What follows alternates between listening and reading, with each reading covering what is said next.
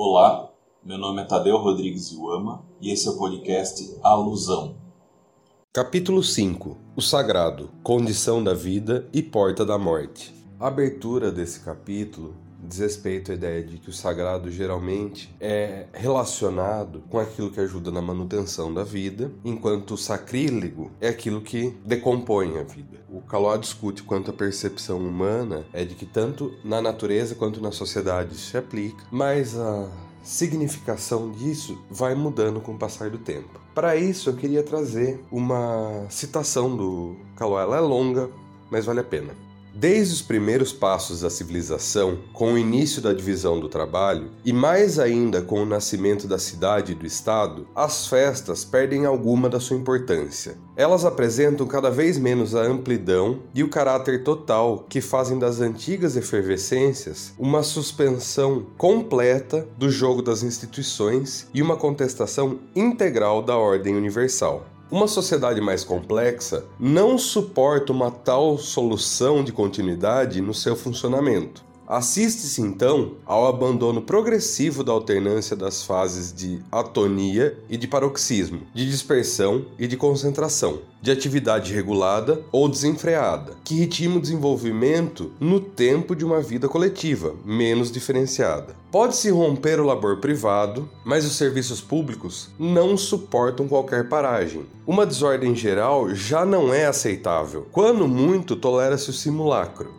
A existência social no seu conjunto desliza para a uniformidade. Cada vez mais, ela canaliza numa corrente regular e igual a inundação e a seca. As múltiplas necessidades da vida profana consentem cada vez menos que toda a gente reserve simultaneamente ao sagrado os mesmos instantes. É por esse motivo que o sagrado se esboroa, se torna assunto de seita, que leva uma existência semi-clandestina ou, na melhor das hipóteses, assunto de grupo especializado que celebra os seus ritos à margem, que permanece ainda durante bastante tempo oficial ou oficioso, e cujo divórcio com o corpo do Estado é mais tarde ou mais cedo consagrado pela separação do espiritual e do temporal. A Igreja deixa então de coincidir com a cidade, as fronteiras religiosas com as fronteiras nacionais. O sagrado torna-se interior e já não interessa senão a alma. Vê-se crescer a importância da mística e diminuir a do culto.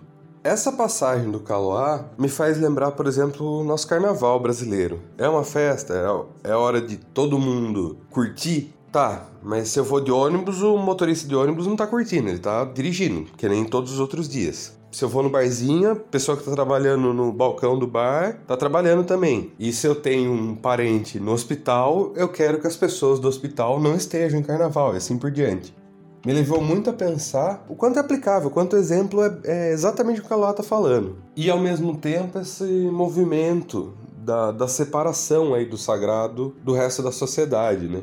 Em alguma medida, o Caló está falando de uma particularização do sagrado, individualização do sagrado. Tanto que ele vai trazer aqui uma definição que é a seguinte: é sagrado o ser, a coisa ou a ideia que conduz o homem a suspender toda a sua conduta, aquilo que ele não aceita pôr em discussão, ver achincalhar ou ser alvo de troça, aquilo que ele não renegaria nem trairia por preço algum. E ele vai dar vários exemplos, né? Para o nacionalista é o Estado, para o avarento é o dinheiro, para o artista é a obra, para o revolucionário é a revolução, então a gente tira esse caráter coletivo, comunitário do sagrado. Isso eu achei bem interessante. E o que ele está trazendo em alguma medida são as máscaras que o sagrado veste na contemporaneidade, né?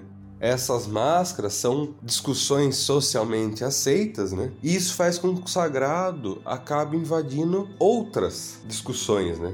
O Calá, por exemplo, vai trazer a noção de que o sagrado invade a ética, transformando coisas como honestidade, justiça, fidelidade, verdade, etc., como valores absolutos, que é uma discussão ética, né? E isso faz com que sagrado e profano acabem tendo até outra definição conceitual, né? Se no primeiro momento ele representa a oposição das coisas neutras e inertes, né, que é o profano, com as energias que vivificam ou destroem, que é o sagrado, hoje a gente vai ter o profano como, citando Caloá, a constante procura de um equilíbrio, de um meio termo que permita viver no temor e no saber, sem jamais exceder os limites do permitido, contentando-se com uma mediocridade dourada que manifeste a conciliação precária das duas forças antitéticas que não asseguram a duração do universo senão neutralizando-se reciprocamente. O sagrado, por sua vez, nas palavras do Caloá, é aquilo que dá a vida e que a rouba. É a fonte de onde ela corre e o estuário onde ela se perde que é, em alguma medida, trazendo para uma discussão mais ordinária, uma ideia de acaso, né? O acaso tem relação com esse sagrado que o Kaloá está trazendo hoje.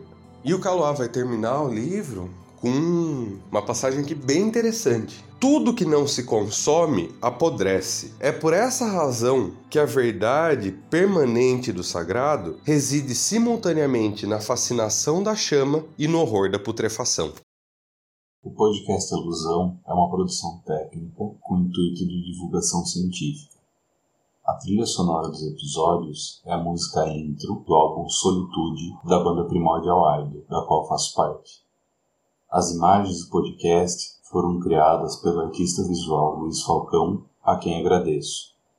Para entrar em contato, enviar e-mail para tadeu.rodrigues.iuama.gmail.com